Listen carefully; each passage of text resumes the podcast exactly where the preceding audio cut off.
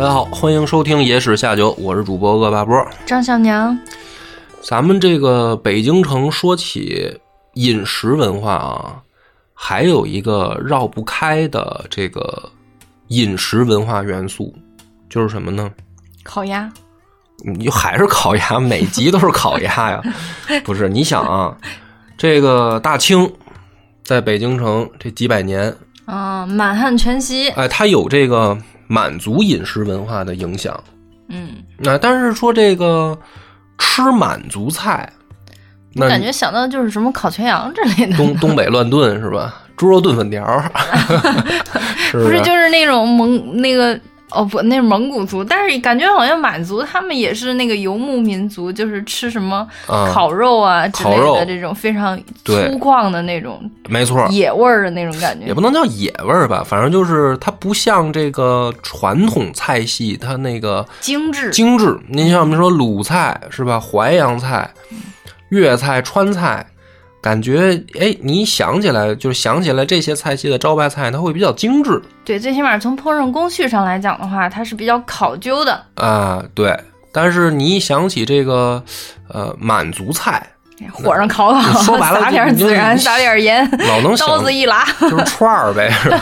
你这就是感觉就跟东北菜似的嘛。东北就现在东北菜，现在东北菜其实也是以这个量大分量足、这个实惠著称，它不是以这个说口味儿啊、精致啊。但但东北菜挺好吃的。啊是好吃，当然老百姓也也喜欢嘛，因为老百姓也喜欢这个量大实惠的这个这些菜嘛。那咱就是说，这北京嗯这么多年啊，有没有流传下来什么这个就是满族菜系的这个老字号馆子？你想想有没有？它其实也是变成了这个北京菜的一部分了。有你想有哪个老字号是满族的？但是感觉好像也满汉全席，但是它也有点被这种北京菜给同化了，是吧？满汉全席就是一个说法，一个有仪式。有有餐厅叫满汉全席，那就是 属于这个属于这个为了蹭热度啊，它没有、啊没有啊所谓不正宗啊，没有所谓真正的什么满汉全席的这个，那个都是电影儿电影儿那演的啊，啊。所以真正这个满族菜系啊，就是主要当然也是吃肉，分两种。这真是跟人家满族人的饮食相关的，有两种这个吃法。嗯主要是肉，一个是烤肉，烤肉咱现在就是你要去吃这个比较正宗的啊，北京也有，就是那个这个后海那儿，银锭桥门口，银锭桥旁边那烤肉季，嗯对吧？当时老北京说这个，呃，北记南碗，烤肉季烤肉碗，这属于是满族吃法，烤肉。啊，这两家其实也是这个属于穷苦人，这当时的这个初代掌门人啊，也是走街串巷的，他卖那个烤肉。那时候的那个烤肉季、烤肉碗，他们两个起家的时候没有店面，都是摆摊儿。嗯摆摊儿也没有人给你烤，就是老板就是负责在那儿骗肉，然后那个呃这个吃的人呢，他自己在那儿架起火来他烤，这个是起家就这么起的，所以这个烤肉季、烤肉碗吃烤肉，这是满族人的一种饮食习惯，啊在北京这么发展起来的。还有一种是什么呢？就是白肉，不是烤肉，叫白肉。哎，这白肉怎么回事？现在白白肉是满族的吗？是满族的呀。哎，你看这好多人都不知道。白肉不是感觉印象中什么什么什么叫酸菜白肉还是什么？好像也接近了，接近了，但不是，但不是我现在说这个白肉，有老字号啊。北京这个吃白肉满族的这个馆子就是砂锅居，嗯砂锅居是真正这个满族做法，老字号吃白肉的。就说什么叫白肉，大家可能都一听就有点懵，这白肉是什么东西啊？白色的肉呗，就是。五花肉片儿不上色那种。其实是什么呢？这个白肉啊，在清，因为清朝本来也是这个渔猎民族嘛，他们呢就会就是在入关以前啊，原本在东北的时候也非常注重祭祀。当然，咱汉族也有祭祀，但他们祭祀呢，就是有各种各样的仪式啊。其中有一个很重要的这个祭祀的食物，就是整猪。他们把这个整猪煮熟了，当时作为祭品。但这个祭品呢，他们也吃，不是说就是煮猪那个把那猪摆那儿，然后就是等于就是晾着就不要了，那太浪费了，对吧？他他也吃，他就是祭祀完了，神仙先吃，神仙吃完了，是跟神仙那主要就是比划一下，拍照留个念是吧？跟跟上天说一下，我给你这事供上了啊！哎，你闻闻味儿吧。那那个灵气你吸走了，我们就是吃肉啊。但是他这种贡品的肉啊，他就不讲究那个。就是咱们所说，比如说红烧，是吧？糖醋里脊，它不是，它就是煮熟了，然后呢片下来，片下来以后呢，也不用很复杂东西，就是蘸着盐和酱油这么吃，因为它是祭品。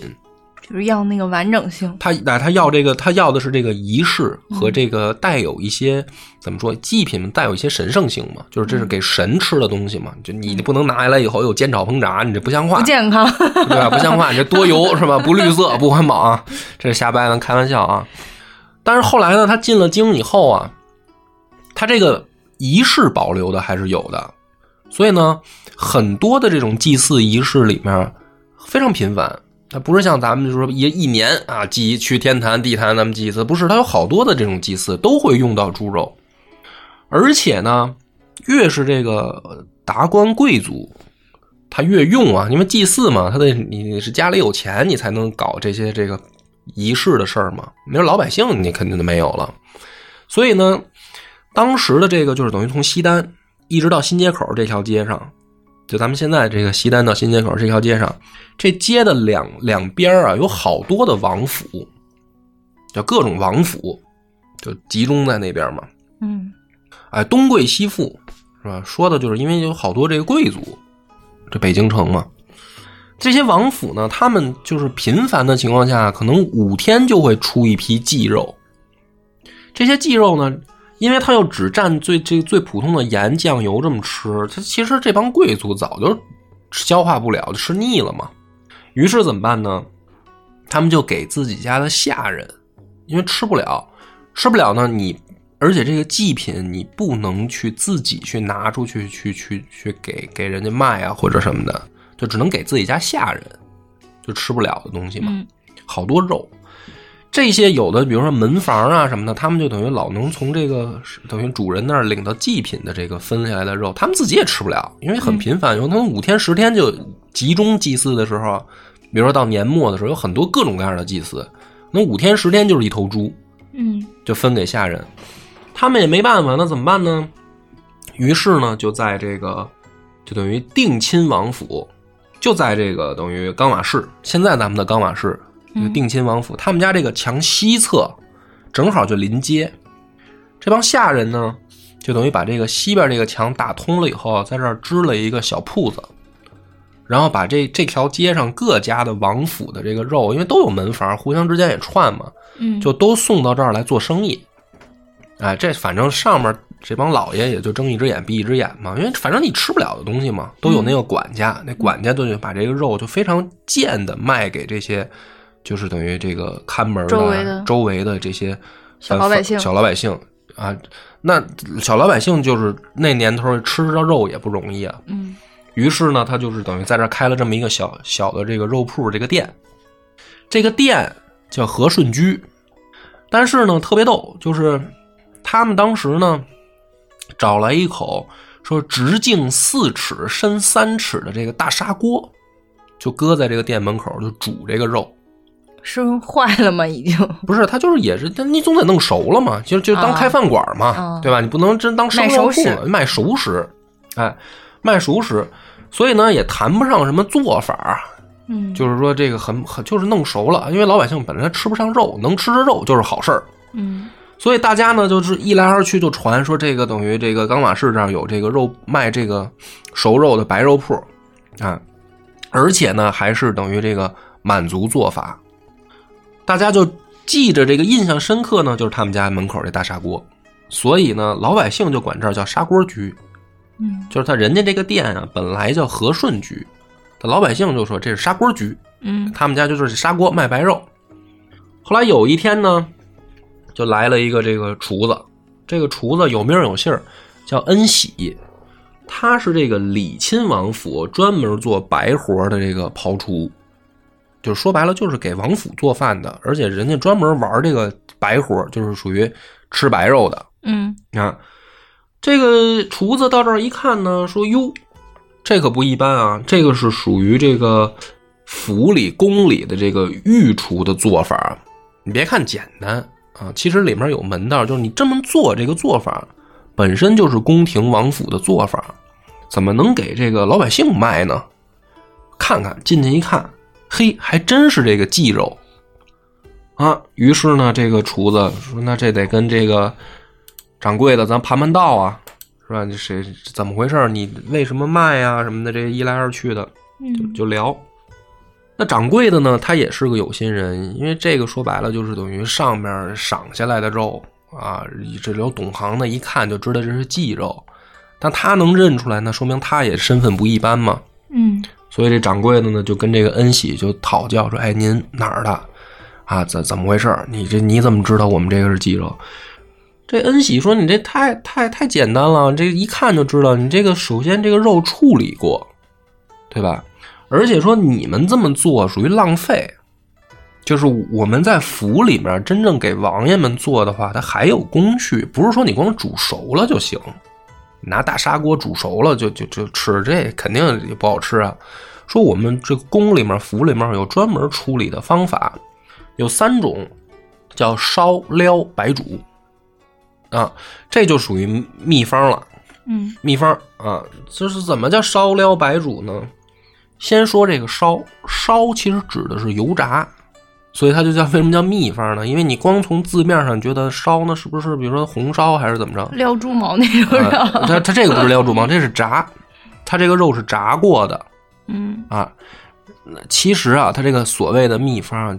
这关键点在于什么呢？当时老百姓穷，谁有油那么炸肉啊？肉就少，还要拿油这么炸，这是属于富贵吃法。就这是第一种叫烧，第二种叫什么呢？叫撩。撩其实是什么呢？是烤。就像你说烧猪毛那样，它就等于先把这个肉在火上拿这个炭火烤一遍，然后再搁进这个锅里煮。嗯，哎，这个当时也就是说。什么这个烀猪肉、烀肘子，嗯，就是这种做法。那猪皮就，猪皮就焦啊，它等于就外焦里嫩，它吃起来就口感就丰富了嘛。对，就等于先在火上撩一遍。第三种才叫白煮，其实就是后来大家所谓的这个白切肉。嗯，那种呢就是最简单的吃法，就是你煮熟了，然后切片然后蘸调料这么吃。嗯，所以这种说。烧撩白煮这三种是等于王府里面这些御御厨什么他们这种处理肉的方式。于是呢，这个恩喜呢就把这个就等于这秘方啊，这手艺就交给这个砂锅居的老板了。就是说你要处理，你别这么干弄啊，我告诉你怎么做。然后呢，这个比如汤里面也得放。这个大料、花椒什么，你其实你搁到现在来说，咱是老百姓都吃得起。嗯，但那会儿他毕竟你说吃肉他就少，再加上他有专门处理的方式，所以最后呢就发展出来什么呢？最早的就叫就是砂锅居，它就叫烧碟儿，用这个六寸的浅盘儿，嗯，盛这个白肉。这个白肉当时呢有八种，它不光是猪肉，因为你想它整猪的那个祭品嘛。它是有很多，比如说这个什么下水啊、腰花啊，什么这些它都有。所以最早的这个烧碟呢，有八种，是这个炸排骨、炸腰花、炸油纸卷儿、炸里脊、炸肥肠、炸干尖儿、烧子盖、烧脸子，就是猪头肉啊，就这些八种八个盘儿。哎，这砂锅主要它配的是这种肉吃。哎，所以这个东西呢，在北京啊。也算是有一定的名气，因为老百姓吃不上肉，而且他们家还有一个特色啊，什么呢？就是当时北京有一个歇后语，叫“砂锅居的幌子过午不候”。幌子是什么意思？幌子就是招牌，你支出来那个小旗儿招牌那个，就叫幌子嘛。砂锅居的幌子过午不候，这就是啥意思呢？因为它最早啊。它实际上那个进货的来源是人家等于王府赏下来的这个祭品猪肉嘛，嗯，它就是供货量就有限嘛，嗯，对吧？就卖一茬儿，就卖一茬儿，所以他就基本上啊，这个后来成为常规经营以后，砂锅居每天就卖一头猪，他没有那么大量的货源，人家也不是专门说我这后面有屠宰场什么的，不是，我每天就一头，这一头猪啊，比如说连着肉，带着内脏什么的，就是就是烧碟儿啊什么的，弄完了以后，每天就就打这个天还没亮就开始卖，每每一天都卖不到中午就卖光了，哎。所以呢，当时老百姓就说说这个砂锅居的这个幌子过午不候，就是你卖不到中午，这一头猪就卖完了。抢手，抢手！你要想吃，你就得起大早，你得排队去。嗯，哎，那当时呢，就有也也到嘉靖年间就已经传出来这种说法了，叫冈瓦市中吃白肉，日头才出以云池。什么意思呢？就是说你想去吃砂锅居的白肉啊，说这天亮了，我们看见太阳了，你可能今天已经赶不上了，你得趁天还没亮你就去排队。像你这种就永远不可能吃上。哎，当时就也有说法说那个，因为就是后来那个文武百官上朝嘛，上朝他们上朝早，就天还没亮，他们就就准备去上班嘛。嗯，皇帝早朝，这帮官老爷都是抬着轿子就到那儿来一碗砂锅。哦，然后吃完，这不是我家弄着那个蟹壳黄那个烧饼，还裹点肉，他就装这个袖口里面，他就去这个故宫准备上班去了。因为天冷啊，就是砂锅居的这个幌子过午不候。但是实际上呢，哎，甭管怎么，他们当年吹啊，其实这东西啊，你听得出来，它不是什么精尖厨艺。它在北高级料理，不是高级料理，在北京的酒楼里面，它也不是那种上不了台面，不是对，不是那种上台面的，就是说白了，就是人市井小吃，市井啊，就是老百姓吃的啊，就是等于人家王府说不好听点，王府不要的肉，虽然也是肉，虽然老百姓也吃不上肉，但是这东西不是什么说大菜系什么大酒楼，咱们这个什么这个八大楼里面怎么着的，它不是那种啊。那后来怎么着就就变成了说这个老字号也有里有面的呢？这里面还有个故事，就是说当年啊，这个一般王府里面他们也办这个就是喜事儿啊、寿宴啊什么的，他就是也有达官贵人这种聚会。说到了这个光绪年间呢，有这么一回，是当时一个中堂级别的这个官员家里面办寿，中堂什么级别，就像和珅那样，那和中堂。啊，他们那种那种级别的，家里边办寿，这一大官儿，大官办寿的时候呢，家里面就是来了好多客人啊，其中就有太监。这个太监呢，在当时啊，这光绪年间叫李善儿，嗯啊，就是对太监的一种别称，李善儿。说这帮李善儿来的时候啊，有臭毛病啊，他什么臭毛病呢？就这帮太监啊，他摆谱，怎么摆呢？因为毕竟你们是宫里的人。就是对对于这个就是等于官员来说啊，这些太监你还不能得罪他，你得好吃好喝伺候，因为他是代表着宫里来的，给你面子。所以呢，他们来了以后，单独在上上位啊，有这么一个座位。然后呢，家里面弄好宴席以后，得这个下人过来做好的这个菜酒席啊什么都弄好了以后呢，再过来说，您看看还有哪儿不足，就是给面子嘛。就问这帮太监说：“您看我们这啊，比如说今天都有什么什么这个烧花鸭、烧子鹅、烧鹿尾儿，什么熊掌、燕翅什么这些都有了啊？您看还缺点什么呀？啊，这帮太监摆谱啊，他一定要说不行，你们做的这个我吃不下去啊，我得单点，就我得单点，你们家这个不行，我们宫里来的吃不惯。这真多，这就叫摆谱，他就是故意，他就拿这范儿啊。”所以呢，这今天这个当时这个中堂家里面也是弄好了，他知道这太太监那点，就说那个您点点看看，您点什么呀？啊，当时说据说是好几个太监，每个人就自己就点啊，什么我得吃这个，我得吃烤鸭，什么我得吃那个。有一个就点了，说我要吃这个砂锅居的烧碟儿。嗯，其实呢，这都已经成了一个潜规则了，就是他点什么你就去要，就去那个。京城里面这些饭馆，你就去请他们厨师来做，嗯啊，未必比家里面准备的好，但是面子得给。啊，于是呢，这个赶紧啊说，要砂锅居，那这离得不远啊，赶紧请过来做吧。但是这么一做呢，这个是名声就传出去了，说你想这个堂堂中堂家家里这个摆寿宴，点名了要做烧碟儿，这级别一下就上去了。上去以后呢，从那个时候开始，就变成了一个这个等于惯例，就只要这个大官家里做寿，就必须得摆烧碟儿，因为这当年他他就有人点过，嗯。这这这本来是给这个可能老百姓吃的东西，这一下哎登了大雅之堂了。嗯。所以后来呢，这就是一最开始不是八个烧碟儿吗？到这个晚清的时候，就已经一直发展出了说有七十二烧碟儿，就这碟子里面不同东西嘛。我想估计什么猪耳朵、猪猪口条什么的但都有了，可能是吧？也没未必都是猪的，也没准有什么这个羊的，也也有牛的吧？这就不一定了就，反正七十二碟儿，谁家只要办事儿，你就得摆出来。你吃不吃的其次，好不好吃的也其次，但是这个呢就叫牌面儿，产业一下做大做强。啊、你就得摆出来。你家里面你得看着做寿，你得有，你这烧碟儿你得你得有啊，谁要没有，这就丢了面子了。后来呢，这个这帮这个做生意的一想说，这东西也没有什么高精尖的这个手艺，谁都能模仿，对吧？就你你反正就是肉嘛，你就切出来摆出来，这就是碟儿嘛，就是品种多而已，这又不是什么秘方，所以大家就争相模仿，因为这量也大，什么是这京城里面达官贵人也多，谁家都得摆，大家就模仿。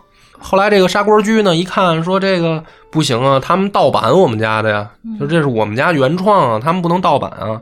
于是呢，就在门口啊立了一个这个对联儿防伪标志啊，怎么写的呢？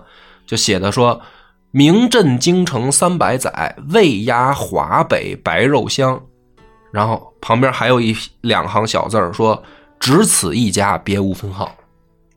哎，嗯这个砂锅居的这个烧碟儿，从此以后就算打着了这个防伪标志了。人家还整了个专利，整了个专利，就是只要是你家，你家是要不要要脸，要脸你就来我们这儿上货，对啊你别去别家弄那你得摆个假冒伪劣。摆出来。后来那个，其实我早就吃过砂锅居，说实话啊，不怕得罪他们家，不好吃，听起来那个就就做法就就那么回事儿，就那么回事儿啊。但是呢，为什么讲这个事儿呢？就是因为呃大家老说，哎，北京这个小吃多呀，什么的，这个啊，怎么着这那，其实好多啊，这未必它好吃啊。因为毕竟啊，你听完这个故事你就明白，老年间啊，就北京人也穷，他吃不上肉，能吃肉就已经是很了不起的一件事儿了。哎，所以未必说现在有很多的这个老字号里面啊，说是不是因为后来这个经营的呃不上心啊，导致菜品什么质量下降、口感下降？有的是，我必须要说，有的可能是确实是后来他不上心经营啊，把祖传的这点玩意儿给弄丢了。但有的打它出现的时候就不是什么好吃的东西。随着社会的进步、经济的发展，被淘汰都是必然。呃，也不能说叫要被淘汰吧，因为它里面还有文化价值。但是呢，就是说，呃，被，被经济被市场经济淘汰，就是说你去吃呢，你也别觉得特失望，说哎呦，就这玩意儿是吧？这有什么可吃的？就它当年它是好东西，是我吃那个卤煮啊、焦圈儿啊、嗯，豆汁儿啊，第一次吃都觉得就嗯就这，就这。噔噔噔噔噔，就这。就这啊。那今天咱们又讲了一个这个砂锅居啊，有机会去这个西单冈瓦市的朋友可以去找找这个砂锅居的这个店，它现在也还营业，还有啊，去可以尝尝这个老北京这个满族菜系里面的这个吃白肉。好，再感谢大家收听。